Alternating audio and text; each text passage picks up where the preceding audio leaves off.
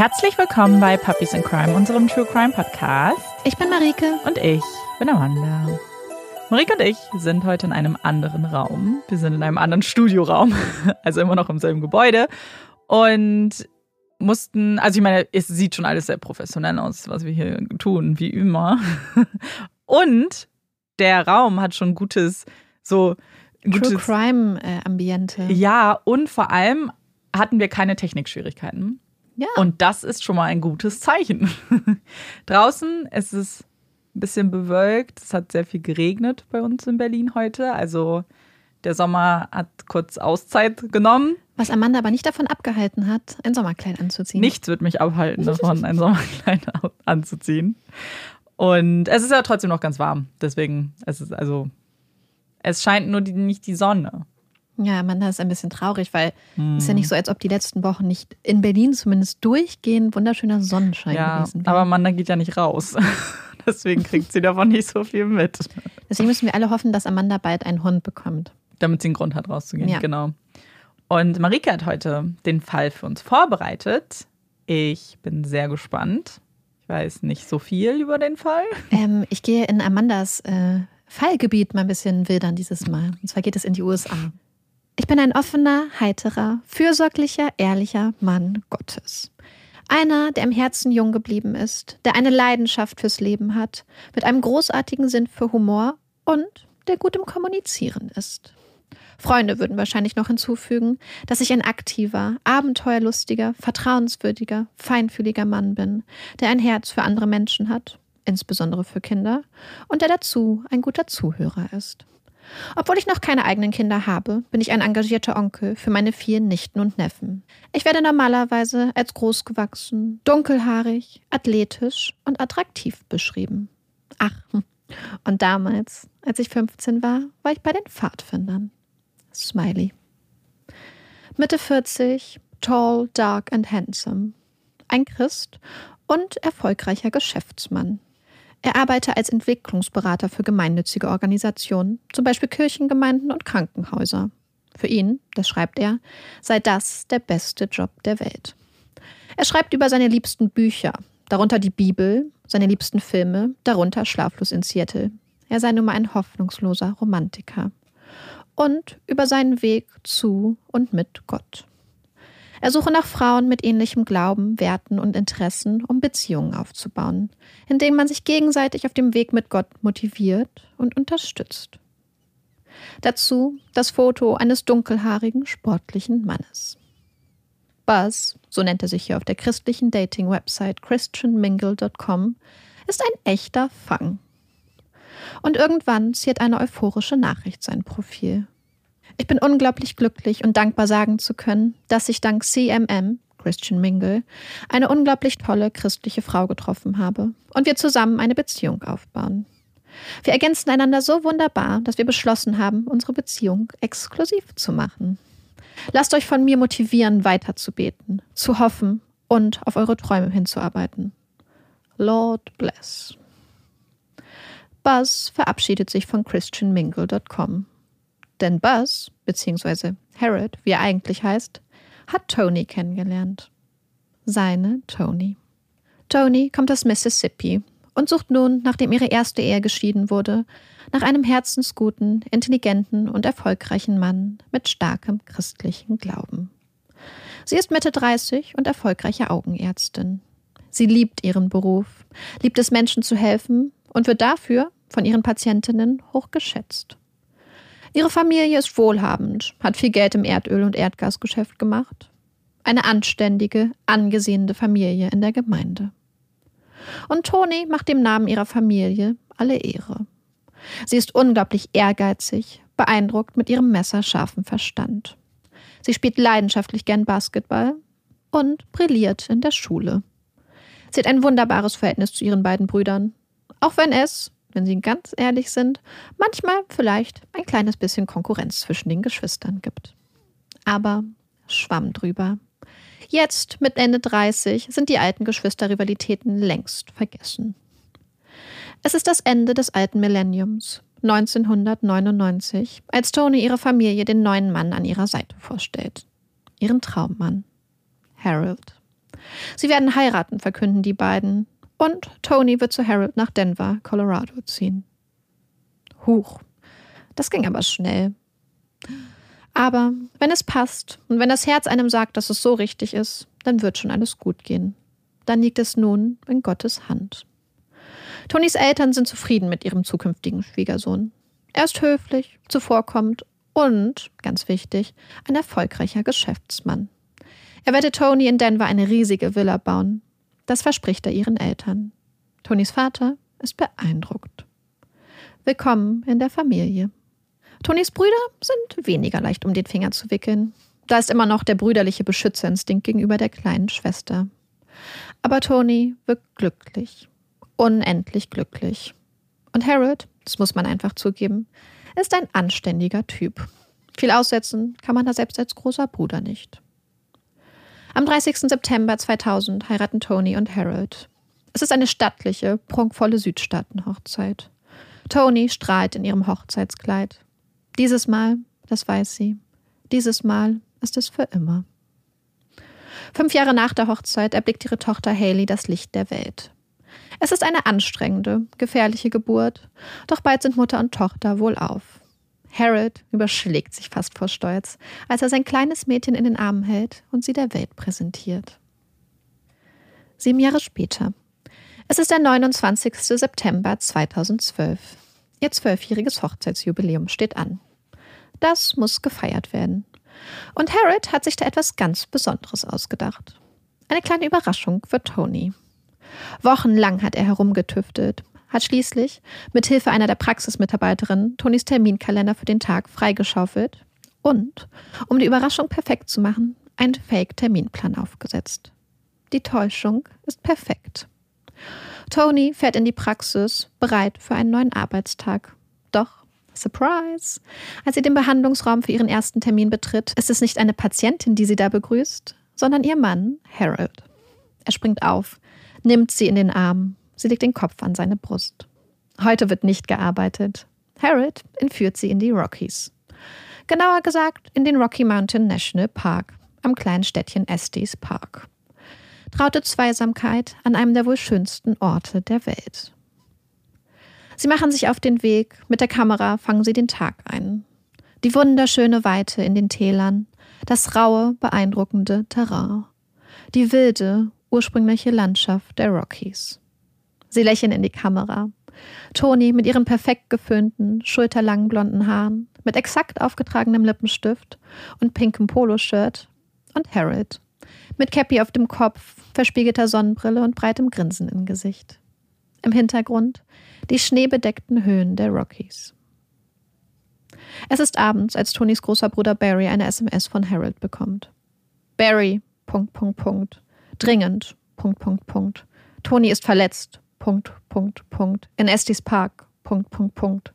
Sturz von Felsen kritisch. Punkt, Punkt, Punkt. Rettungshubschrauber angefragt. Punkt, Punkt, Punkt. Rettungssanitäter auf Weg. Punkt, Punkt, Punkt. Bitte komm nach Denver mit nächstem Flug. Punkt, Punkt, Punkt. Niedrige Handybatterie. Punkt, Punkt, Punkt. Bitte um Antwort. Kurze Zeit später folgt eine Sprachnachricht von Harold. Ganz kurz. Check dein Handy. Habe niedrige Handybatterie und kann nicht reden. Tony ist gestürzt in den Bergen. Ihr Bruder Barry ist Arzt, Kardiologe und weiß, ruhig bleiben.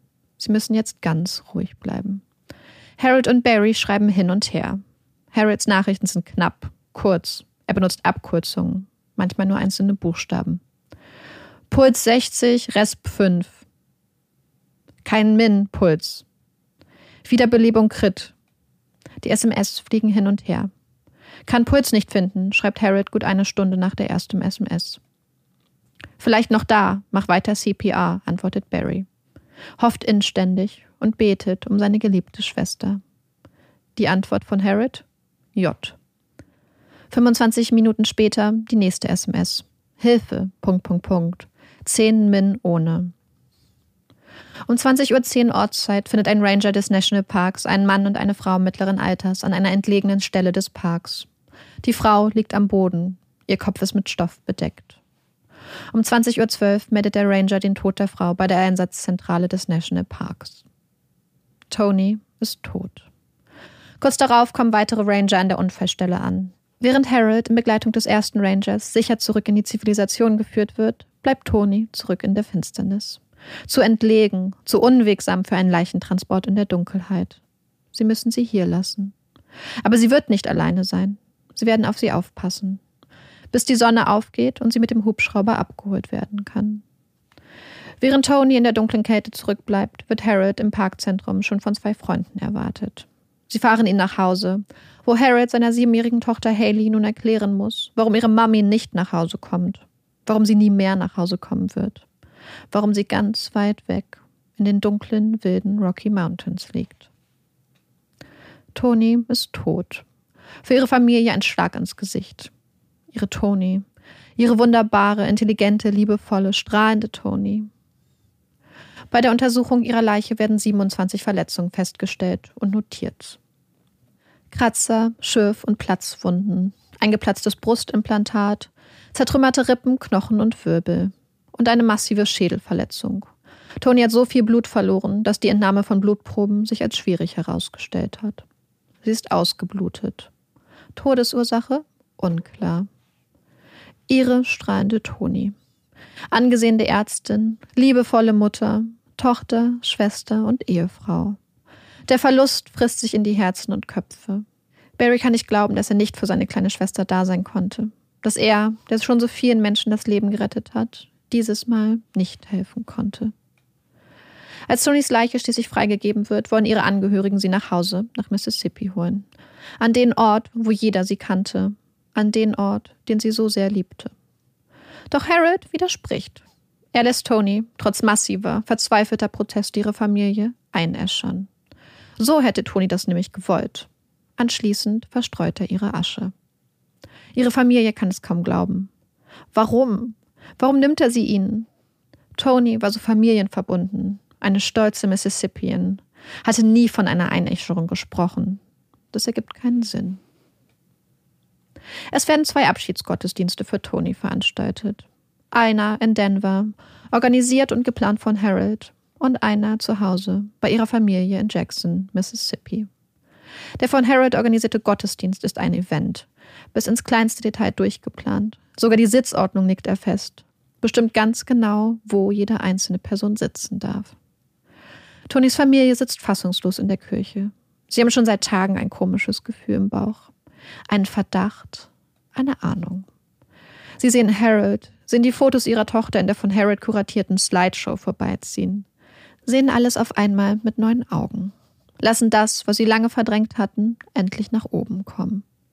Sie erinnern sich daran, wie schnell damals alles gegangen war, dass Harold nach wenigen Wochen um Tonys Hand angehalten hatte. Sie erinnern sich an die Hochzeit der beiden, alles bis ins kleinste Detail von Harold organisiert, der dann jedoch die Rechnung teilweise nicht bezahlte. Sie erinnern sich, dass Harold unbedingt wollte, dass Tony zu ihm nach Denver ziehe, obwohl sie eine erfolgreiche, millionenschwere eigene Praxis hatte. Sie denken an seine Ankündigung, Tony eine große Villa zu bauen, dass es schließlich Tony war, die die ganze Familie alleine finanzierte, ohne Hilfe von Harold. Dass Harold dafür Tonys Buchhaltung übernahm und ihre Finanzen kontrollierte dass Harold jeden Anruf auf ihr Festnetz auf sein Handy umleiten ließ. Dass es unmöglich war, mit Toni zu reden, ohne dass man Harold im Hintergrund hörte. Ohne dass er sie weitergab. Dass er schließlich komplett aufhörte, ihre Anrufe an Toni weiterzugeben. Dass der Kontakt immer weniger wurde und dass es willkürliche Regeln gab im Haus der beiden. Und sie denken an den Beam-Incident, den Balkenvorfall. Tony und Harold waren in ihrem Blockhäuschen gewesen. Harold hatte Tony nach draußen gerufen. Und Tony folgte Harolds Rufen, trat aus der Tür heraus und wurde sofort von einem riesigen Holzbalken niedergeschlagen. Hätte Tony sich nicht just in diesem Augenblick gebückt, um etwas vom Boden aufzuheben, hätte der Balken sie wahrscheinlich tödlich getroffen. Als Tony ihrer Mutter die Geschichte irgendwann einmal erzählte, war ihre Mutter fassungslos gewesen. Dass sie jetzt erst von dem Unfall erfahren, wieso hatte Tony ihnen nichts gesagt? Und Tony wirkte so überrascht, hatte Harold euch nicht Bescheid gegeben? So viele kleine und große Dinge. Beobachtungen aus zwölf Jahren Ehe. Die Erinnerungen an ihre Toni mischen sich mehr und mehr mit Dunkelheit, mit Abgründen. Unsichtbare Gitterstäbe nehmen Farbe an. Ein Käfig, den sie nicht sehen konnten, nicht sehen wollten. Und dann, dann denken sie an Lynn. Die charismatische Frau mit den lockigen roten Haaren und den wunderschönen grünen Augen. Die, die sie nie kennenlernen konnten. Die schon so lange tot ist. Ihre Asche im Wind verstreut, wie bei Tony. Harold hatte immer gesagt, dass Lynn bei einem Autounfall gestorben sei. Und sie hatten ihn nachgefragt. Hatten höflich sein wollen. War das ein Fehler gewesen? Wie war Harolds erste Ehefrau wirklich gestorben? Lynn und Harold lernten sich im College kennen. Er studierte Geologie, sie Psychologie und soziale Arbeit. College Sweethearts. Ein wunderschönes Paar, vereint im starken Glauben an Jesus. Lynn war eine ehrgeizige Frau gewesen, temperamentvoll, elegant und mit einem riesigen Herzen. Sie war immer mittendrin, immer im Herzen des Sturms, immer im Zentrum der Aufmerksamkeit. Lynn musste man einfach lieben. Lynn starb im Frühjahr 1995. Und was genau damals passierte, das weiß Tonys Familie wirklich nicht. Lynn und Harold waren abends auf einer einsamen, kurvigen Straße in den Rockies unterwegs gewesen. Sie waren rechts rangefahren, um einen Reifen zu wechseln. Und dann sei Lynn an einem Punkt unter das hochgestemmte Auto gekrochen. Plötzlich sei das Auto vom Wagenheber gekippt und Lynn wurde von der Radnabe der Vorderachse zerquetscht. Es ist das, was man in den USA oft als ein Freak Accident bezeichnet. Ein verrückter, unglaublich ungewöhnlicher Vorfall. Unglaublich tragisch. Nach wenigen Tagen wird die Akte geschlossen. Ein Unfall. Als Lynns Leiche freigegeben wird, lässt Harold sie sofort einäschern, verstreut ihre Asche im Wind. Genau an der Stelle, an der er 17 Jahre später Tonys Asche verstreuen wird. Nach Lynns Tod bleibt Harold eng mit ihrer Familie verbunden. Onkel Harold. Als er Tony schließlich kennenlernt, stellt er sie Lynns Familie sogar vor. Tante Tony. Doch jetzt ist auch Tante Tony tot. Ein Mann, zwei Frauen und zwei Unfälle in der Einsamkeit der Rocky Mountains. Die Alarmglocken fangen an zu schrillen. Tonys Familie fängt an, Harold genau zu beobachten. Sie merken schnell, dass seine Aussagen zum Unfallhergang sich ständig ändern. Manchmal erzählt er an einem Tag zwei verschiedene Versionen der Geschehnisse. Und sie fangen an, jedes Gespräch, jedes Detail zu protokollieren. Merken schnell, dass hier nichts passt. Und auch die SMS, die Harold Barry in der Unfallnacht schickte, ergeben immer weniger Sinn. Bald sind nicht nur die Familien von Lynn und Tony in Alarmbereitschaft. Die Ermittler im Fall, eine Rechtsmedizinerin, ein berühmter Fernsehjournalist, sie alle bekommen Hinweise. Anonyme Nachrichten, dass hier etwas ganz und gar nicht stimmt. Aber was genau lässt denn die Alarmglocken schrillen? Nun, da gibt es einiges.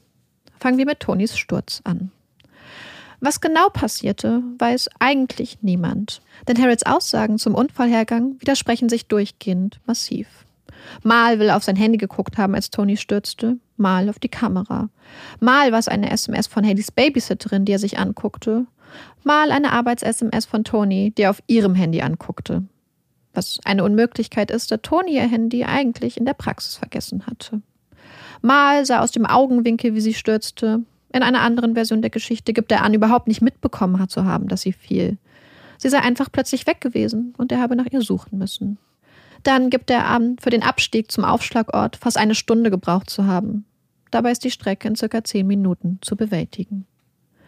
Während des Gesprächs mit der Notrufzentrale verlangte Harold zwar mehrmals nach einem Rettungshelikopter, gleichzeitig spielte er Tonys Verletzung massiv herunter. Als er ihren Zustand beschreibt, spricht er von einer möglichen Gehirnerschütterung und eventuell inneren Verletzungen. Dabei war Tonys Körper mit offensichtlichen Wunden übersät, nicht zuletzt mit einer massiven Schädelverletzung, durch die sie quasi skalpiert war und ausblutete. Doch diese offensichtlichen Verletzungen erwähnte er nicht einmal.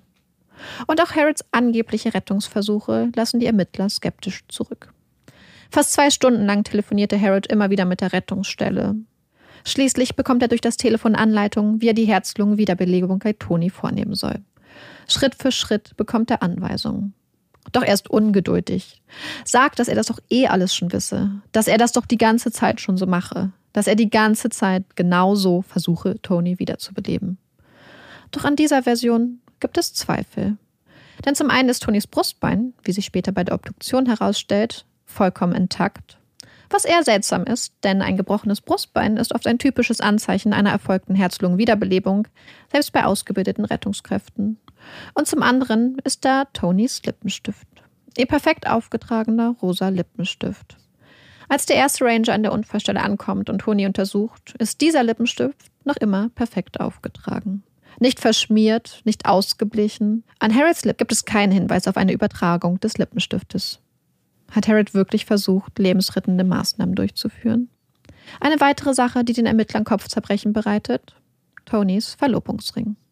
Ein richtig fetter Klunker. 30.000 Dollar wert.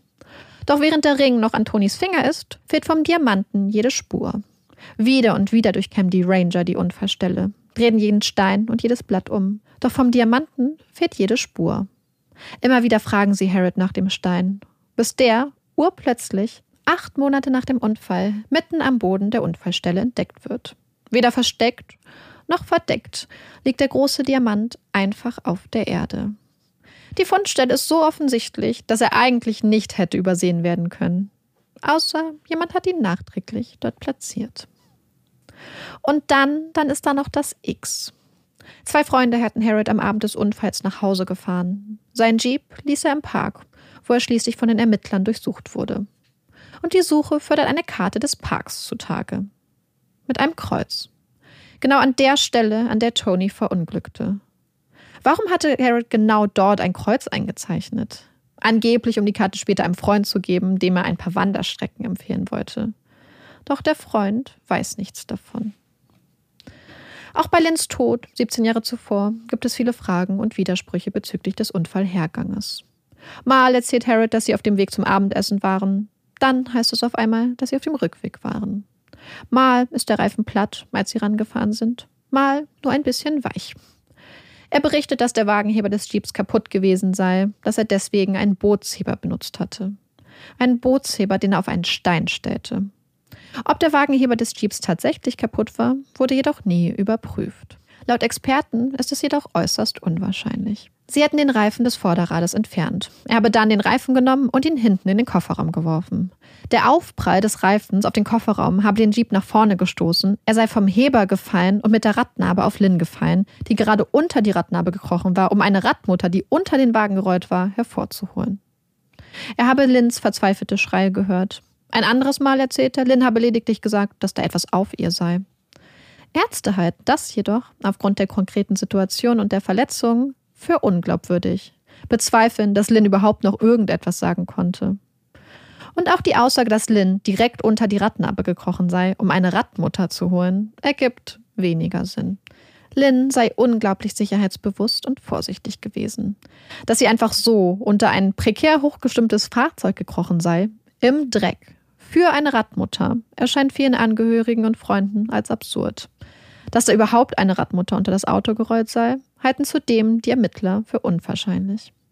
Die Fläche unter dem Auto war nicht glatt oder eben, sondern voller Dreck, Erde und uneben. Da rollt eine Radmutter nicht mal eben ein paar Meter. Ermittlungsteams versuchen den Unfall nachzustellen und scheitern. Weder rollt die Radmutter unter das Auto, noch kippt der Jeep vom Wagenheber. Egal mit wie viel Kraft sie den Reifen in den Kofferraum werfen. Dafür testen sie eine andere Theorie. Denn man hat einen Fußabdruck am Wagen fotografiert. An einer Stelle, an die man normalerweise nicht treten würde. Könnte es sein, sie heben den Wagen wieder an, treten beherzt an die Stelle des Fußabdrucks. Er kippt. Auch Harolds Verhalten im Anschluss an den Unfall erscheint bemerkenswert. Als schließlich ein Auto die einsame Straße entlang kommt, winkt er es heran. Lynn ist immer noch unter dem Wagen eingeklemmt. Doch als die Männer und die Frau aus dem Wagen aussteigen und Lynn befreien wollen, stellt sich Harold ihnen in den Weg. Sie sollen sie bloß nicht anfassen. Doch sie ignorieren ihn, schaffen es Lynn zu befreien, beginnen mit Herzlungen Wiederbelebung. Sie ziehen ihre Jacken und Pullover aus. Lynn ist schon ganz kalt. Sie wollen sie wärmen. Bitten auch Harold um seine Jacke, wollen sie unter Lynns Kopf legen. Doch er lehnt ab, weigert sich, gibt ihnen stattdessen dreckiges, zusammengeknülltes Plastik. Da die Umstände des Todes später so viele Fragen aufwerfen und die damaligen Ermittlungsarbeiten teilweise so große Lücke aufweisen, ändert die mittlerweile zuständige Gerichtsmedizinerin die Todesursache auf Lins Sterbeurkunde jetzt im Jahr 2014, fast 20 Jahre nach Lins Tod, zu ungeklärt. Hm, aber warum? Warum sollte Harold seine Ehefrauen töten? Was bringt ihm das? Wie sich herausstellen würde, hatte Harold Lebensversicherungen im Wert von 600.000 Euro auf Lynn laufen. Von dieser Summe lebte er nach ihrem Tod einige Jahre, bis er dann schließlich Tony kennenlernte. Halt, stopp. War Harold nicht ein erfolgreicher Geschäftsmann, Fundraiser für gemeinnützige Organisationen? Wollte er Tony nicht einen Multimillion-Dollar-Menschen bauen? War er nicht ständig unterwegs auf Geschäftsreise? Nein, ganz und gar nicht. Als die Ermittler Harrods Steuern und Akten durchgehen, fällt das Kartenhaus in sich zusammen. Harrod hat seit den 90er Jahren nicht mehr gearbeitet. Saß stattdessen jeden Tag stundenlang in seinem Homeoffice im Keller, hatte jedoch nicht einen einzigen Geschäftskontakt. Dafür unglaublich viele Businesscards für sein ach so erfolgreiches Geschäft. Und auch auf Tony hatte Harrod mehrere Lebensversicherungen abgeschlossen. Insgesamt im Wert von 4,7 Millionen US-Dollar. Ein Motiv? Aber warum dann gerade jetzt? Tony hatte kurze Zeit zuvor ein eigenes Bankkonto eröffnet. Vielleicht der erste Schritt in eine selbstständige Zukunft. Hatte sie vor, sich zu trennen? Wenige Wochen nach der Eröffnung ihres eigenen Bankkontos ist sie tot. Und dann ist da noch Grace. Grace Rochelle. Grace war die Schwägerin und beste Freundin von Lynn. Als ihre Ehe zu Lynns Bruder schließlich in die Brüche geht, ist es Harold, der Lynn und ihre Töchter finanziell unterstützt. Der für sie da ist. Eine erwachsene Vertrauens- und Vorbildfigur für die Mädchen ist. Irgendwann schlägt er Grace vor, sie solle doch für die Zukunft ihrer Töchter vorsorgen. Wie wäre es zum Beispiel mit einer Lebensversicherung? Eine Lebensversicherung? Okay, das hört sich vernünftig an. Harold kümmert sich um alles. Er hatte einen guten Versicherungsmakler. Eine Lebensversicherung auf Grace mit ihren Töchtern und ihrem Bruder als Begünstigten. Doch später findet Grace heraus, dass die Versicherung nicht ihre Töchter und nicht ihren Bruder begünstigt, sondern Harold. Was hatte sie da bloß unterschrieben? Und hat sie das überhaupt unterschrieben? Das bestreitet sie. Drei Frauen, unzählige Lebensversicherungen und einen Versicherungsmakler. Ein Mann namens Neil Creswell, der weder nachfragt noch mit der Wimper zuckt, wenn Harriet immer wieder neue Versicherungen auf die Frauen in seinem Leben abschließt. Viele Fragen, viele Indizien, viele Widersprüche. Die Staatsanwaltschaft erhebt Anklage gegen Harold. First-Degree Murder im Fall von Tony Hanthorne. Am 11. Mai 2015, fast genau drei Jahre nach Tonys Tod und fast 20 Jahre auf den Tag genau nach dem Tod von Lynn, beginnt der Pre-Trial. Es geht um die Zulässigkeit von Beweismitteln. Denn um ihre Position zu stärken und der Jury das große Bild von Harriet und seine angeblichen Taten bzw. seine angeblichen Tat zu vermitteln, möchte die Anklage Beweismittel zulassen, die nicht direkt mit Tonys Sturz zu tun haben. Erstens Beweismittel im Todesfall von Lynn. Zweitens Beweismittel bezüglich der Lebensversicherung von Grace Rochelle. Drittens Beweismittel im sogenannten Balkenvorfall, dem Beam-Incident, als Toni in ihrem Waldhäuschen mit dem Balken niedergeschlagen wurde. Es geht hoch her. Die Anklage möchte ein möglichst vollständiges Bild zeichnen und ein Muster aufzeigen. Dafür braucht sie die zusätzlichen Beweise. Doch die Verteidigung widerspricht. Harriet steht schließlich nur im Fall von Tony vor Gericht. Ein Unfall plus noch ein Unfall bedeutet nicht gleich zwei Morde. Man muss die Fälle schon einzeln betrachten. Beide Seiten bekommen Recht zumindest teilweise. Die Staatsanwaltschaft darf von Lynn erzählen und auch vom Balkenvorfall, jedoch nicht von der Lebensversicherung im Fall Grace Rochelle. Am 8. September 2015 ist es schließlich soweit. Der Prozess gegen Harold beginnt. Der Gerichtssaal ist voll. Tonys Familie und Freunde sind da. Und auch Lynns Familie ist vor Ort. Eine Schicksalsgemeinschaft. Dann geht es los. Die Anklage hält ihr Opening Statement berichtet von Tonys Sturz, zeigt Fotos, erzählt von Harrods widersprüchlichen Aussagen, erklärt der Jury, was First-Degree Murder bedeutet. Und dass sie, die Jury, Harrod aufgrund der Indizien schuldig sprechen sollen. Dann ist die Verteidigung dran.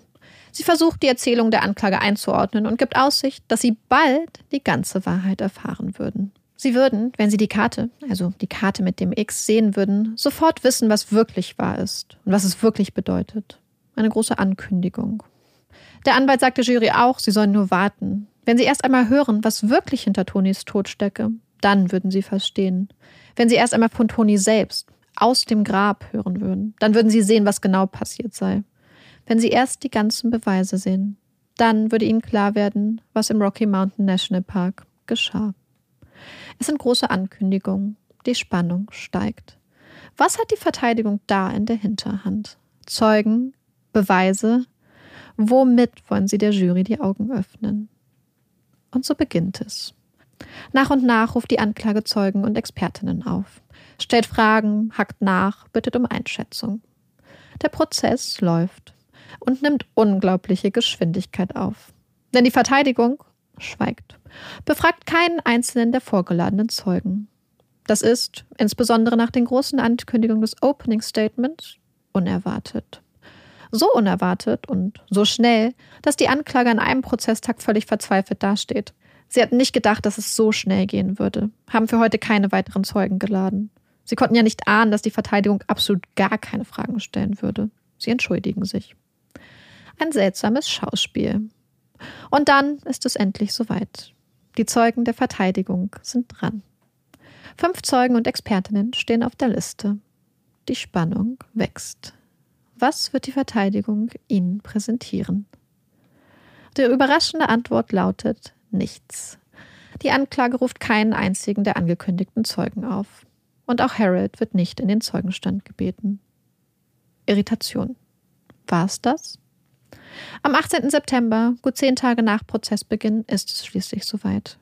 Die Closing Statements von Anklage und Verteidigung werden vorgetragen. Dann zieht sich die Jury zurück zur Beratung. Um 17 Uhr unterbrechen sie die Beratung, denn es ist Freitag, Wochenende. Am Montag geht es dann weiter. Wochenende. Allein das Wort wirkt in diesem Kontext irgendwie absurd. Voller Sehnsucht und Hoffnung, voller Anspannung blicken Toni und Lynns Familie dem Montag entgegen. Wird die Jury eine Entscheidung treffen? Am Montag setzt die Jury ihre Besprechung fort.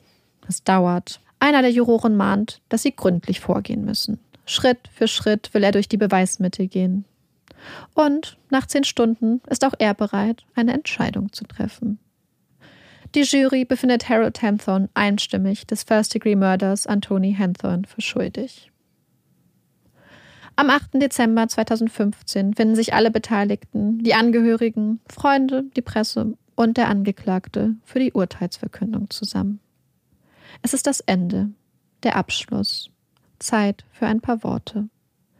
Dieses Mal meldet auch Harold sich zu Wort. Nur ein paar Worte, er möchte sich ganz kurz halten. Tony war eine außergewöhnliche Frau. Und ich liebte sie mit ganzem Herzen. Ich habe weder Tony noch sonst jemanden getötet. Tonys Verlust bedeutet unglaublichen Schmerz für alle. Insbesondere für unser bemerkenswertes und unglaubliches kleines Mädchen Haley.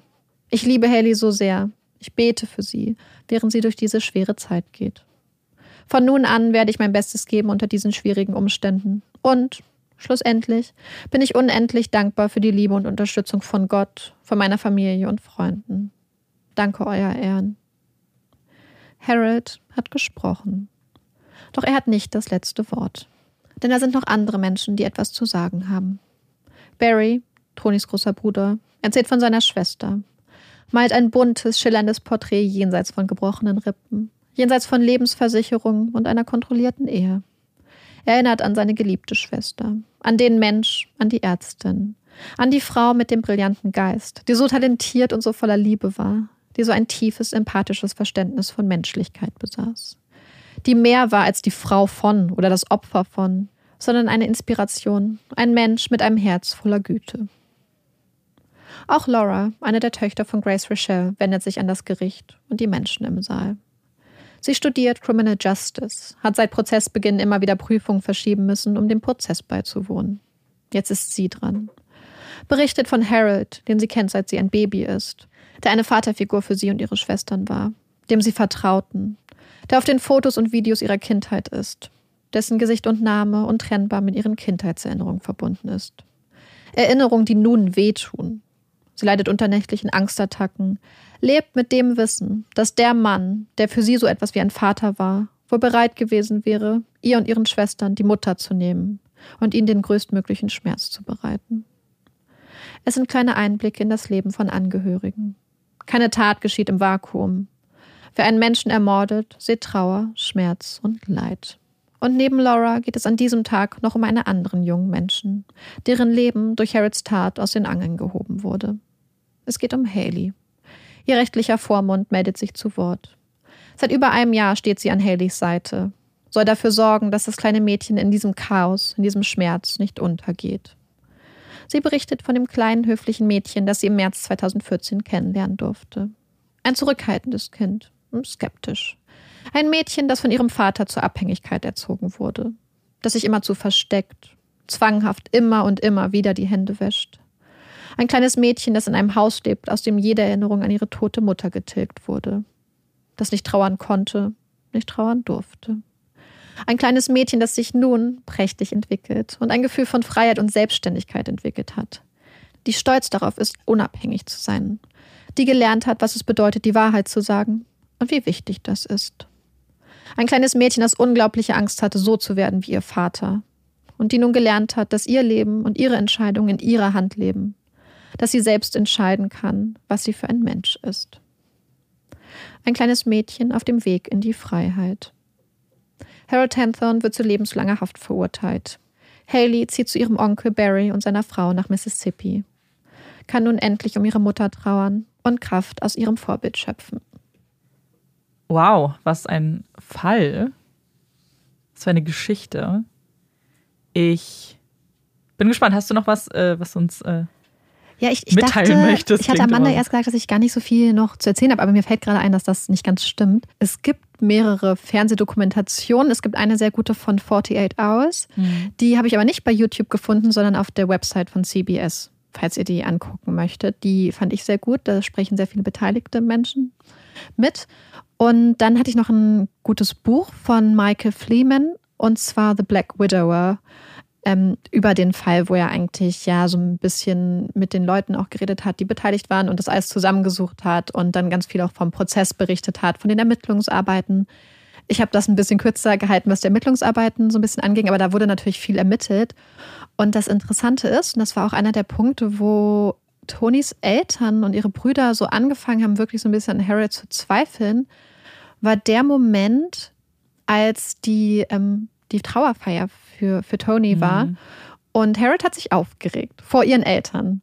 Und zwar ist es so, dass als Tony gestürzt ist und gefallen ist oder Mhm. runtergeschubst wurde, ähm, ist sie an einer Stelle gelandet, die zum Bundesgebiet, also zum Nationalpark gehörte. Und das ist Mhm. Bundesgebiet und da ist das FBI zuständig. Wäre sie ein paar Meter weiter in eine andere Richtung gefallen, Mhm. wäre das ähm, örtliche, ähm, der, der Sheriff, das Sheriff Office zuständig gewesen. Das heißt, diese paar Meter, sagt man auch, haben quasi letzten Endes am Schluss das Schicksal von Harriet entschieden. Wäre sie wirklich ein paar Meter weiter gefallen, wäre es einfach wieder der Sheriff vor Ort gewesen. Höchstwahrscheinlich wäre es als, als Unfall abgetan worden. Es wären nie diese ganzen Fässer aufgemacht worden. Aber dadurch, dass es auf dem FBI-Gebiet Mhm. gelandet ist, geht man davon aus, dass Harriet deswegen dann auch überführt wurde, weil die ganz, auch, auch ganz andere Kapazitäten und Ermittlungsfähigkeiten vor Ort waren. Aber auf jeden Fall hat er sich bei ihrer Trauerfeier das tatsächlich gesagt. Also er hat zu ihren Eltern gesagt, ja, wie ärgerlich, wenn sie einfach ein paar Meter weiter woanders hingefallen wäre, dann hätte ich jetzt nicht den ganzen Stress mit dem FBI. Das hat er nicht gesagt. Ja, und das erst ganz, ähm, es gibt ein Interview von dem Podcast Grave Shift, Graveyard Shift heißt er, glaube ich, mit Laura Rochelle, die am Schluss das Victim Impact Statement gehalten haben, hat. Und da erzählt sie halt auch so ein paar Sachen und sie sagt, dass sie glaubt, dass Harold ähm, nicht nur diese Habgier hatte, die ihn dann zu den Taten, beziehungsweise zumindest der einen nachgewiesenen Tat Mhm. geführt hat, sondern dass sie glaubt, dass er auch Spaß daran hatte, den Schmerz immer wieder zu sehen und ihn immer wieder hervorzurufen. Zum Beispiel hat sie beschrieben, dass er, als Lynn gestorben ist, ihren Eltern danach zu Weihnachten ein Foto von Lynn geschenkt hat und gesagt, das hätte Lynn so gewollt. Und als sie dann geweint haben, hat er sie so getätschelt und so. Und, und das exakt das Gleiche hat er mit Tonys Eltern gemacht. Nach, als, nachdem sie gestorben ist, hat er ihnen ein Foto geschenkt und hatte gesagt, das hätte Toni so gewollt und hat sie dann auch so angeblich wohl so getätschelt. Ich weiß es nicht genau, aber sie meint, dass sich da so viel wiederholt hat. Auch die Tatsache, dass er die Asche von beiden Frauen Mhm. entgegen der Wünsche der Familie äh, sofort kremiert hat, ganz, ganz schnell und dann im Wind verstreut hat. Also da gab es wohl viele ähm, ganz starke Parallelen. Was Laura auch gesagt hat und was ich sehr, sehr spannend fand, ist, dass sie glaubt, dass er sich spezifisch Frauen ausgesucht hat, die einen starken christlichen Glauben haben, Mhm. die ganz viel Wert auf Familie legen, auf Loyalität, weil sie geglaubt hat, dass das in diesem Zusammenhang dafür gesorgt hat, dass die Frauen eventuell, auch wenn es nicht mehr so gut war in den Beziehungen, vielleicht nicht rausgegangen wären und erstmal ja, treu, treu gewesen wären, in dem Sinne, dass sie auch durch sehr, sehr schwere Zeiten bei ihrem Mann sind. Weil die Sache Nein. mit dem mhm. Vorfall, mit dem Balken, da hat Tonys Mutter, als sie das dann gehört hat, hat sie gesagt, du solltest nicht mehr mit deinem Mann alleine sein. Das mhm. ist gefährlich. Äh, da, ganz sicher, weil man darf ja auch nicht vergessen, wenn jemand sehr gläubig ist und zum Beispiel in einer Kirche geheiratet hat, dann du kannst dich ja scheiden lassen, aber du kannst nicht noch ein zweites Mal heiraten, weil was, was Gott zusammenbringt, soll kein Mensch trennen. Und deswegen bleiben ganz, ganz viele, was du ja gesagt hast, es ist ja nur Fakt und diese Glauben geschuldet, dass man tendenziell länger zusammen bleibt, weil die Scheidung ja so wirklich der aller, aller, allerletzte Ausweg immer ist. Und das meinte Laura und das fand ich ganz ähm, interessant. Aber es ist sehr ähm, traurig zu sehen, wie Tonys Familie dann nach und nach gemerkt hat, was sie eigentlich die ganze Zeit gesehen haben und dass sich auch ihre mhm. Gefühle so bestätigt haben. Denn was man sagen muss, ist, dass ganz viele Leute, zum Beispiel auch Grace Richards Familie, ihre eine Tochter, als sie gehört hat, dass Tony tot ist, hat sie wohl sofort gesagt, er hat sie, er hat sie geschubst als Tonys Vater gehört hat, dass Tony tot ist, hat er sofort gesagt, er hat sie geschubst. Also es gab scheinbar viele Leute, die das irgendwie bewusst oder unterbewusst gewusst haben, okay. dass da irgendwas nicht stimmt. Und als dann der zweite Fall passiert ist, wobei ich muss sagen, also in Lynns Fall, mhm. also in dem ersten Unfall in Anführungsstrichen, wurde ja nie Anklage erhoben. Und ich glaube, dass wenn man nur diesen Vorfall betrachtet, also ich habe ich hab so ein bisschen Probleme, den ersten Vorfall einzuordnen. Mhm. Also man hat ja versucht, das so nachzustellen, aber es gab natürlich ein paar Probleme bei der Nachstellung. Zum Beispiel wussten sie nicht genau, wo der Jeep gestanden hat. Mhm. Damals, das heißt, dass als die Polizei das mit der Radmutter beispielsweise nachstellen wollten, haben sie verschiedene Sachen probiert, ja. aber sie wussten nicht genau, wie das passiert sein soll. Ähm, Harriet hat aber zwischenzeitlich auch gesagt, es war keine Radmutter, sondern es wären so Chapsticks, also so eine Art Labello gewesen, der darunter gerollt ist. Es gab ganz viele verschiedene Variationen davon. Ähm, das heißt, das konnten sie nicht so richtig nachstellen. Und auch, er hat ja so einen Bootsheber genommen, statt mhm. einem Wagenheber, was wirklich dumm ist, weil ein Bootsheber nicht für diese, diese Last von dem Jeep geeignet war. Ja. Also, und hat es auf so einen Stein gestellt und das damit hochgemacht. Und dann angeblich, als er dann diesen Reifen da reingeworfen hat, ist der Stein zerbrochen, der Bootsheber halt auf den Stein und dann ist es halt umgekippt. Sie haben es ja versucht, haben es aber nicht auf den Stein gestellt aber ähm, auch da gibt es halt, wie gesagt, sie haben es sehr, sehr oft versucht und es hat nie funktioniert. Und auch sein mhm. ganzes Verhalten am Tatort. Ähm, eine Zeugin, die damals vor Ort war, die, die Frau, die mit ihren, ähm, ich glaube, Bruder, Schwäger ähm, da gehalten hat und auch erste Hilfe geleistet hat, die hat wohl ein oder zwei Wochen später tatsächlich beim Sheriff damals angerufen und gefragt, ja, habt ihr ihn schon festgenommen? Mm. Aber es hat wohl niemals jemand weiter mit ihr geredet. Da sind ganz viele Sachen halt einfach nicht passiert. Ja. Es ist halt schwierig, weil dieser erste Fall natürlich sehr viel auf seinem Verhalten basiert. Also es sind ja, ja reine Indizien, du hast ja keine ja. Beweise dafür. Das Verhalten ist schon seltsam, auch wenn die Tat als solches vielleicht so hätte stattfinden, ja. also passieren können, weil man es nun mal nicht eins zu eins rekonstruieren kann. Und egal wie klein die Wahrscheinlichkeit ist, ist es natürlich nicht unmöglich, dass sowas so passiert. Aber dass er natürlich sich dann diesen beiden ähm, diesem Paar, was da dann gehalten hat, diesen in den Weg stellt. Ja, genau, in den Weg stellt, dann anstatt einer Jacke dieses Plastikstück äh, gibt, was auch totaler Quatsch ist. Und wenn die Person, die man eigentlich liebt, äh, verletzt ist, dann würde man doch eigentlich alles tun und sich vielleicht sogar alles ausziehen, wenn man das Gefühl hat, das hilft. Und da, dass der Instinkt war, sich da hinzustellen, spricht ja irgendwie ja, ja ich weiß nicht. Das sie hatten auch gesagt, Verhalten. dass sie das Gefühl hatten, dass es ihm gar nicht darum ging, Hilfe zu holen, mhm. sondern Zeugen, die bestätigen, dass sie unter dem Wagen ist. Mhm. Und es haben auch einige Leute gesagt, dass die Straße, wo das passiert ist, sehr, sehr einsam war. Also ja. sehr einsam. Und dass es eher ungewöhnlich war, dass um die Zeit da noch jemand langgefahren ist. Das heißt, vielleicht hat er gedacht, dass da niemand vorbeikommen wird oder erst ja. sehr viel später. Und und da auch seine, seine Aussagen haben sich dermaßen widersprochen. Ich habe die Stelle jetzt leider nicht im Buch wiedergefunden. Mhm. Ich hatte sie mir eigentlich gestern mit einem Knick markiert. Ähm, nicht aufschreien. Und dann redet die Staatsanwaltschaft einfach davon, welche Version von Lins mhm. Tod er über die Jahre einfach so ausgegeben hat. Zum Beispiel mhm. hat er auch einmal gesagt, ein Teil vom Wagenheber wäre abgesprungen und ihr ins Herz. Mhm. Oder sie wäre durch eine Radmutter, wäre ihr in die Lunge geschossen und hätte sie getötet. Dann hat er wohl Kindern erzählt, sie hätte Krebs gehabt und sie und ihr ungeborenes Kind wären dann, also ihr Kind wäre in der Chemotherapie gestorben und sie wäre auch dem Krebs erlegen. Und ähm, dann hat er einmal erzählt, sie hätte, also ich im Kofferraum wäre sie gewesen oder vorne am Auto und dann wäre die, die Kofferraumklappe auf sie getragen, geschlagen mhm. und hätte sie erdrückt. Also er hat ungefähr zehn Versionen von ja. diesem Unfall gehabt. Und auch allein da, also ich meine, dass deine Aussagen vielleicht ein bisschen mhm. widersprüchlich sind, aber dass du an einem Tag einmal sagst, ja, wir sind da gerade zum, zum Essen gefahren, nee, wir waren auf dem Rückweg, ja. das musst du doch wissen. Ja, wo ich, ich mir auch gedacht habe, als du den falschen vorgetragen hast, ich meine aber so Details, ja, ich glaube schon, dass sich das ändern kann. Ob es ähm, einfach, weil du dich vielleicht nicht mehr daran erinnerst, wenn auch Zeit vergeht. Aber ich frage mich, ob bei so grundlegenden Fakten, ja.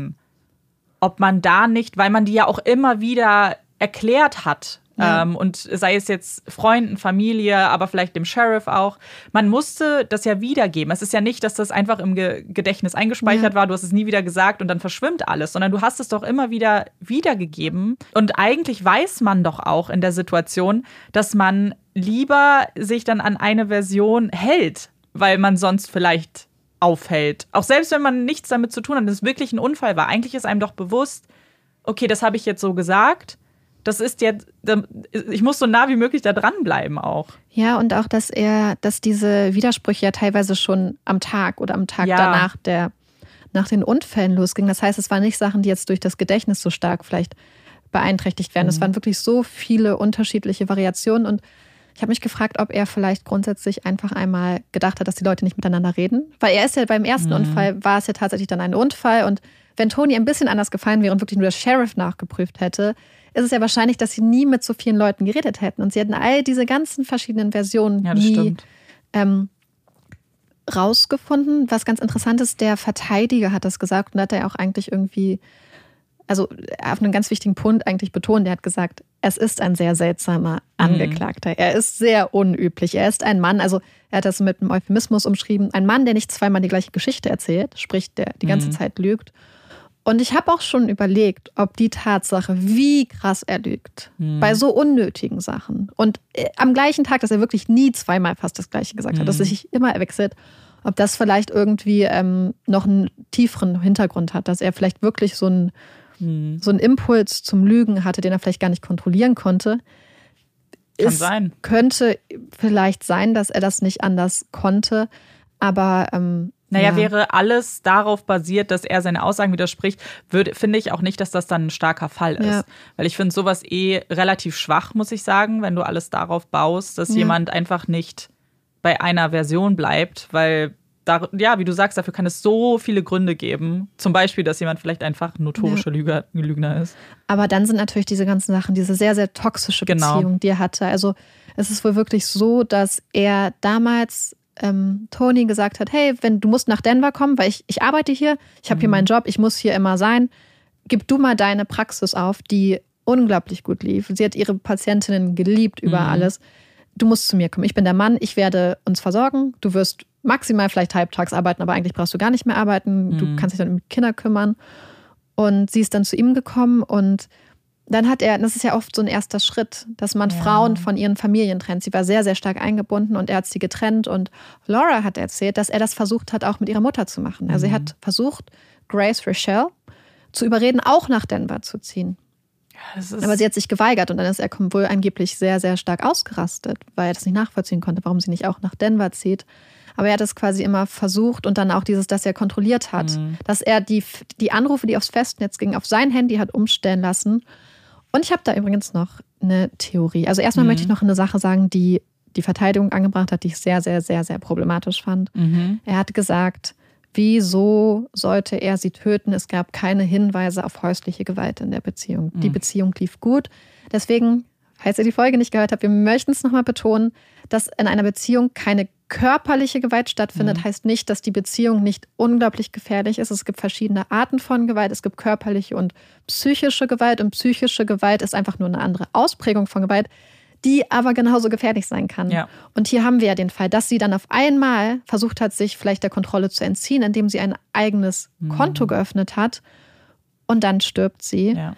Und das ist ja oft so ein typischer Fall, dass wenn Frauen planen, sich zu trennen, davor, währenddessen und danach sind sie besonders gefährdet, durch einen Partner oder Ex-Partner getötet zu werden.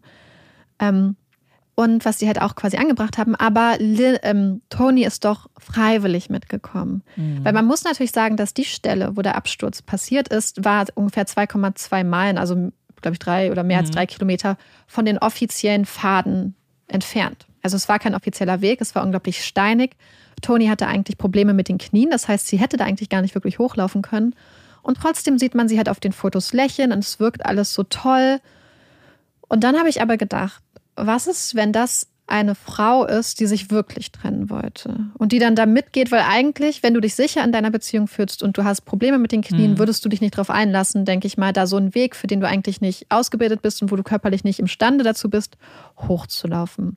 Und dann sind mir zwei so Details aufgefallen, wo ich überlegt habe, ob er das mit Absicht gemacht hat, um sie dazu zu kriegen, mitzugehen. Mhm. Und die erste Sache ist, dass er sie nicht zu Hause überrascht hat, mhm. sondern auf der Arbeit vor ihren Kolleginnen, vor Patientinnen. Ja. Die große Überraschung. Es gibt so einen Moment, wo das gefilmt wurde, wo er so auf sie zugeht und sie geht so hin, guckt nach unten und er nimmt sie und dreht die beiden zur Kamera, die ja, gerade filmt. Ist, hm. das heißt, es ging ihm in dem Moment nicht darum, sie zu umarmen, sondern sie zu drehen und sie beide lächeln in die Kamera. Was mir in dem Moment als, ähm, dann hatte ich das Gefühl, es geht mir um die Performance als tatsächlich um so eine hm. Liebesbekundung in dem Moment. Weil wenn du so eine romantische Geste vor Publikum ja. erhältst quasi oder dir passiert, dann ist die Wahrscheinlichkeit vielleicht, dass du sagst, nee, nee, das möchte ich alles nicht, sehr gering, weil dann sind da so ganz viele Leute, der Druck ist extrem groß. Und das, die nächste Sache, die mir aufgefallen ist, dass Tonys Handy ja angeblich noch in der Praxis war. Mhm. Beziehungsweise es ist nicht angeblich so, das wurde in der Praxis gefunden. Sie hat es da gelassen. Oder habe ich mir dann überlegt, was ist, wenn Harold es da gelassen hat?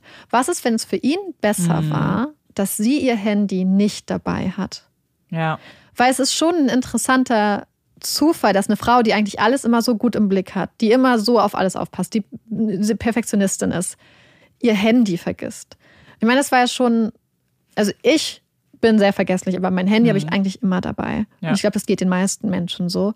Und dann habe ich überlegt, ob das vielleicht auch so ein, so ein so ein Plan war von ihm, um sie zu kriegen, an eine Stelle, wo sie weiß, sie ist komplett mit ihm alleine, wo, wo sie auf ihn angewiesen ist. Wenn er einfach gesagt hätte, ich gehe jetzt weg, ich gehe jetzt woanders hin, dann wäre sie da alleine geblieben in den mhm. Rocky Mountains, was ja auch, dann hätte sie ja vielleicht auch von wilden Tieren eventuell angefallen werden. Wer weiß, man weiß nicht, was sie für Angst gehabt ja, ja. haben könnte. Und da habe ich überlegt, ob er sie quasi so dahin manipuliert hat, dass sie mitgekommen ist. Naja, und was man auch nicht vergessen darf, ist, okay, sie hat vielleicht jetzt so erste Anzeichen gezeigt, dass sie sich aus seinen Fängen löst, aber sie wird ja trotzdem noch ähm, sehr unter Druck gestanden haben und es, es ist ja nicht von, von 100 auf 0, dass du dann direkt wieder super eigenständig bist, sondern wenn so Drucksituationen entstehen, dass du ja trotzdem eher geneigt bist zu folgen und wenn du dann draußen bist und jemand, der dich sowieso schon Jahre unter Druck setzt, dann noch ähm, ja, dazu bewegt, komm, wir gehen noch ein bisschen, komm, wir gehen dahin. Wer bist du, Nein zu sagen und wie, wie leicht fällt es dir in dem Moment, Nein zu sagen? Ja. Ja, und deswegen hatte ich so gedacht, dass das für mich vielleicht noch so eine ganz andere Dimension eröffnet, mhm. die gar nicht so wirklich angesprochen wurde, nämlich dass er sie vielleicht wirklich dahin manipuliert hat, ja. damit ihm mitzugehen. Wenn man sich auch gerade das Kreuz anguckt, wo er das gemacht hat, ja das, was ich da so interessant fand, ist, wenn man sich anguckt, sie ist 128 Fuß mhm. gefallen. Also ich glaube, so ein bisschen mehr als 30 Meter oder so. Oder irgendwas zwischen 30 mhm. und 40 Metern. Das heißt, vielleicht gibt es da auch Variationen, wie man fällt. Und wenn er dieses Kreuz zum Beispiel, was er auf der Karte gemacht hat, mhm. ähm, wenn er das da gemacht hat, vielleicht hat er sich wirklich vorher angeguckt, wo ist Federal Land und wo und ist wo der nicht. Sheriff und sein mhm. Plan ist nicht aufgegangen. Ja, das kann sein. Also er war wohl vorher, er hat ja mal gesagt, er macht Geschäftsreisen, aber er war wohl kurz vorher er ist neunmal da im Park und hat, war auf Scouting-Trips, um sich das anzugucken. Ja, ich weiß nicht, ich hoffe, das klingt jetzt irgendwie nicht despektierlich, aber ich frage mich immer, also er ist wahrscheinlich überzeugt davon gewesen, dass es wieder als Unfall deklariert ja. wird. Aber wenn, nee, also wenn das wirklich ein geplanter Mord war, wieso hinterlässt du dann so eine Karte und also weißt du, ich, ich glaube, ich glaube, er ist nicht davon ausgegangen, dass jemand ja. seinen Jeep durchsuchen würde sofort. Aber Und dass jemand sich die Karten anguckt. Weil stell stell mal vor, du Ja. bist so, du bist der, wenn nicht irgendwann diese komische Situation gewesen wäre und es wäre Mhm. wirklich der Sheriff und die gehst du dann direkt zum Jeep von einem armen, armen Mann, der gerade um seine Frau trauert. Und es Ja. ist ja, diese Unfälle passieren ja. Ja, ja, klar. Und es war ja hier das Zusammenspiel, dass so viele, es gab sehr viele anonyme Hinweise, es gab sehr Mhm. viele Ermittlungen, es gab ähm, noch ganz viel so Politik, was den alten Todfall angeht, Mhm. so äh, Konkurrenz zwischen Gerichtsmediziner, Mediz also Coroner Mhm. Office und den Sheriffs und es war einfach eine riesige, sehr, sehr komplexe Angelegenheit eigentlich. Und da hätte es an ganz vielen Stellen auch anders enden können schon. ja, klar, aber Mhm. eigentlich würde man, also keine Ahnung, ich würde mal davon ausgehen, man geht für den schlimmsten Fall aus, dass Mhm. doch Ermittlungen gemacht werden. Und dann ist ja sowas, Ja. ich weiß nicht. Ja. Naja, aber er war wahrscheinlich auch überzeugt von seinem Plan. Und ja, ich glaube so auch, wie weil der Plan war ja halt auch einfach. wirklich gut, muss ja. man ganz ehrlich gestehen. Nicht gut im Sinne von einer moralischen Wertung. Nee, aber ich weiß auch nicht, ob ich ihn Ja. gut durchgesetzt finde, Ja. weil ja, als Unfall grundsätzlich schon, aber ja. nicht mit der Backstory von Genau, ihm. nicht mit der Backstory. Genau, ja, weil wäre das, recht. wäre das so, wäre das der erste Mhm. Unfall, in Anführungszeichen, dann ja. Ja. Aber wenn ich wüsste, oh, ich hatte schon mal eine Frau, die auch bei einem Unfall gestorben ist, bei einer anderen Frau habe ich versucht, die Lebensversicherung, jetzt ist das Nummer drei, wird man dann nicht vielleicht genauer hingucken? ja. Aber, er war, aber wie du ja gesagt hast, wenn er so jemand ist, der vielleicht wirklich sehr viel lügt, vielleicht Emotion, also so ein bisschen sich in so einer Machtposition sehr wohl fühlt, dann ist er wahrscheinlich auch sehr überzeugt von sich selbst und sehr narzisstisch mit Ja, manchen ja, das, Dingen. das glaube ich auch auf Also- jeden Fall. Ich bin mal gespannt, was ihr Mhm. auch sagt und vor allem, was, was, was mich bzw. Mhm. uns interessieren würde, ob es eventuell andere Fälle gibt, die wir schon hatten, beziehungsweise andere berühmte Fälle, an denen euch das Mhm. erinnert, weil wie- ich habe Amanda angekündigt, so ganz groß, es erinnert mich sehr an The Staircase, was eine Mhm. Dokumentation bei, ähm, bei Netflix ist, Mhm. wo es auch um einen Mann geht, in dessen Leben zwei Frauen auf sehr, sehr seltsame Art und Weise Und sehr Leben ähnliche. Art und, und sehr Weise. ähnliche Art ums Leben kommen. Ja, Also wenn ihr das geguckt habt, dann schreibt mal. Ja, es ist halt, ich glaube, es ist, sind, es gibt mehrere Fälle, die in so eine, in die Richtung gehen, Ja. weil natürlich, wenn ein, ein Mensch, der in einer Beziehung ist, jetzt zum zweiten Mal jemanden verliert, auf eine ähnliche, also irgendwann glaubt man nicht mehr an Zufälle, glaube ich. Ja. Obwohl das natürlich genauso gut sein kann.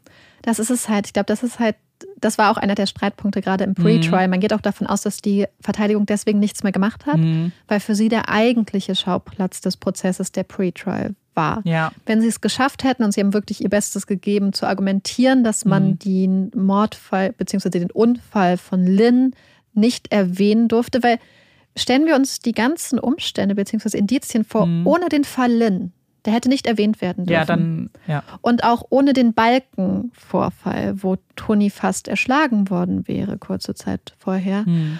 Ich glaube, dass die Situation sich für eine, in der Jury dann komplett anders dargestellt wurde. Ich glaube, es ist ganz anders ausgegangen wäre. Ja. Und ähm, deswegen geht man davon aus, dass die Verteidigung deswegen einfach gar nichts mehr gemacht hat, weil sie wussten, der Hase ist gelaufen. Aber sie haben ja auch nicht versucht, irgendwie in Revision zu gehen, oder? Doch, das haben sie auch ach alles so. versucht. Das Hm. ist aber immer alles abgelehnt abgewiesen. worden. Hm, okay. Weil gesagt wurde, es ist ja auch wichtig, hier das Muster zu erkennen. Und es gab Ja. dann so einen ähm, Präzedenzfall von, ich glaube, 1910, der hieß Brides in the Bath-Fall aus, Mhm.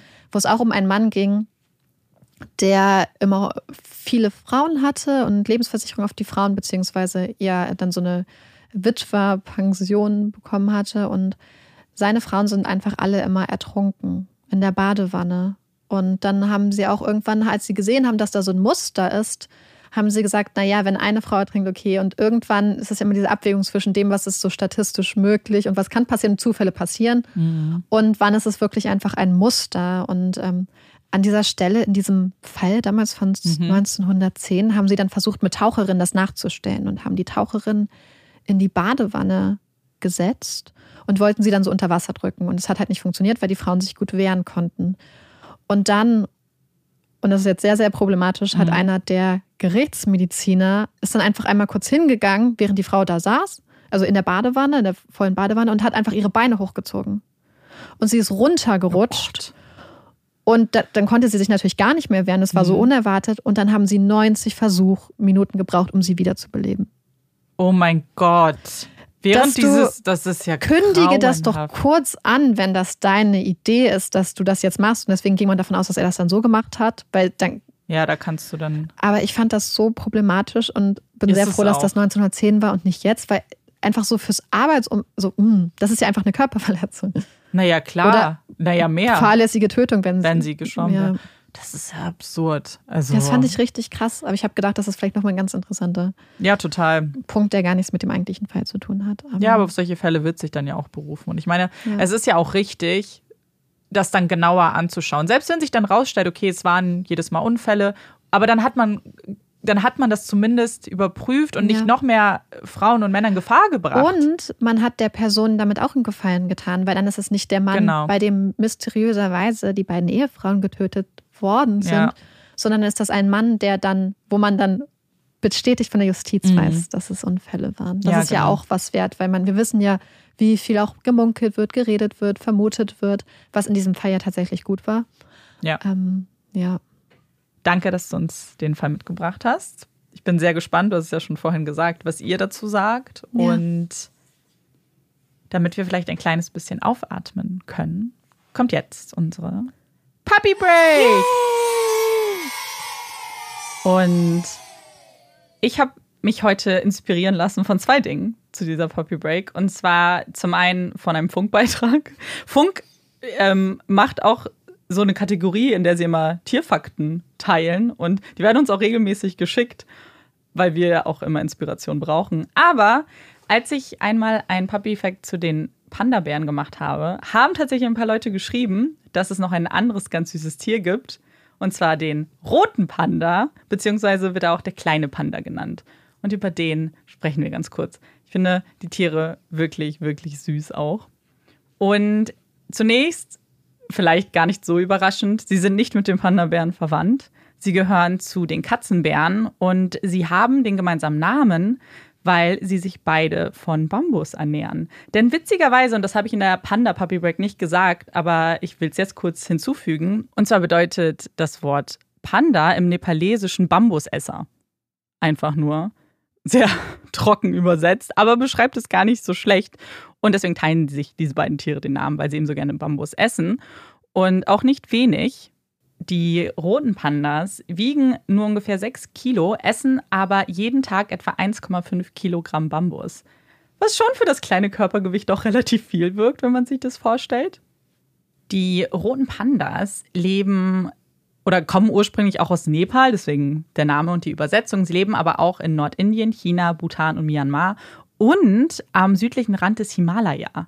Das heißt, sie leben auf sehr, sehr vielen ähm, Metern Höhe und zwar über 4500 Metern Höhe. Und das Klima ist da auch nicht so ganz beständig. Es gibt ja durchaus Monsune, Regen, Wärme, Schnee und dafür sind sie aber mit ihrem Fell bestens ausgerüstet, denn es ist sehr dicht, hält sie also warm und kann aber auch dann im, im Sommer relativ gut ähm, gegen die Hitze isolieren. Und die Farbe, weil sie sind so leicht rötlich, bräunlich und weiß und die ist tatsächlich auch für ihre Tarnung, weil sie dann nicht mehr so auffallen unter den Bäumen und so. Und man sieht sie echt relativ schlecht tatsächlich. Und jetzt vielleicht noch ein etwas außergewöhnlicher Fakt rund um die roten Pandas. Und zwar können sie ihre Knöchel um 180 Grad drehen. Das heißt, ähm, das hilft ihnen auch dabei, zum Beispiel von den Bäumen dann so kopfüber zu hängen. Und sie haben auch noch einen zusätzlichen Daumen, der ihnen dabei hilft, sich festzukrallen. Äh, festzukrallen. Da gibt es ganz süße Bilder von. Und das hilft ihnen eben genau, hochzukrabbeln, sich festzuhalten. Und damit äh, können sie eigentlich wie so kleine ja, Akrobaten in den Baumhöhen dann sich fortbewegen. Sieht sehr, sehr putzig aus. Das ist sehr, sehr niedlich. Ich finde, die sehen auch sehr, sehr putzig aus. Auch. Es gibt so ein süßes Video, das vor Jahren mal viral gegangen ist. Ich weiß nicht, ob du es kennst, wo so Touristen irgendwo, glaube ich, über eine Brücke gehen und dann kommt so ein Panda und dann macht er die Arme so hoch und dann sieht er so ein, ich glaube, er will bedrohlich wirken, weil sie sind zwar sehr süß, aber sie sind auch relativ gefährlich. Sie beißen sehr viel und kratzen auch. Deswegen sollte man sich nicht von ihrer Süßheit benebeln lassen. Ähm, sind natürlich wilde Tiere, aber das Video ist trotzdem süß. Sie sehen einfach niedlich aus, so aus der sicheren Distanz meines Handybildschirms. So. Ja, ich glaube, so muss man das auch machen. Man muss einfach sagen, wilde Tiere sind süß, wenn sie in der Natur sind Genau. und frei leben können. Genau, und ich kann mir dann Und dann Tierdokus kann man das auch angucken. mit gutem Gewissen einfach angucken, Ja, total. wenn sie frei und äh, ja, da gehören sie ja auch leben. hin. Genau. Freiheit. Nämlich nicht an die Jacken und Oh nicht in kleine Gott. Käfige. Ja, richtig.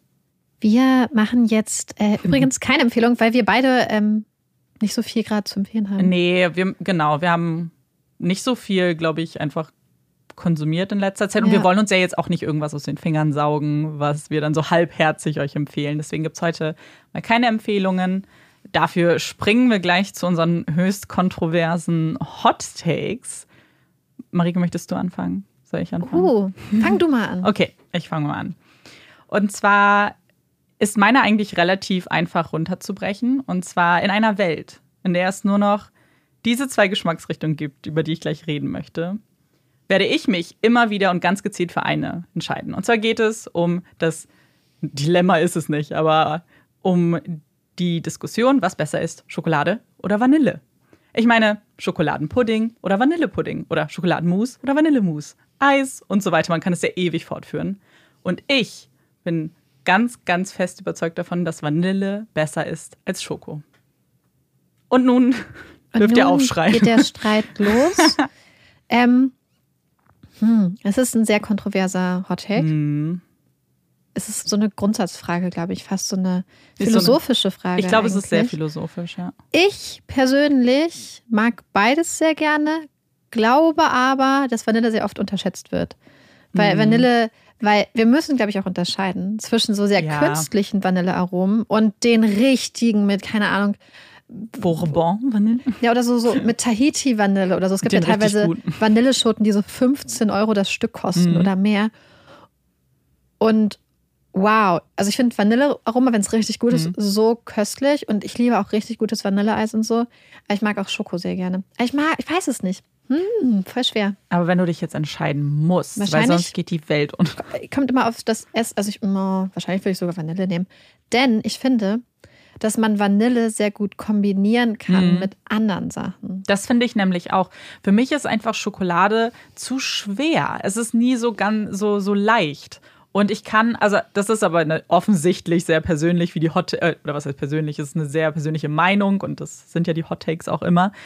Ich bin auch kein riesen Schoko-Fan, generell. Sagt die Person, die heute eine Scho Tafel Schokolade mit ins Studio Für wen habe ich hat. sie denn mitgebracht wohl? ähm, aber ja, ich bin also so, wenn so andere sagen, oh, sie essen eine Tafel Schokolade einfach weg, Hm. bin ich nie.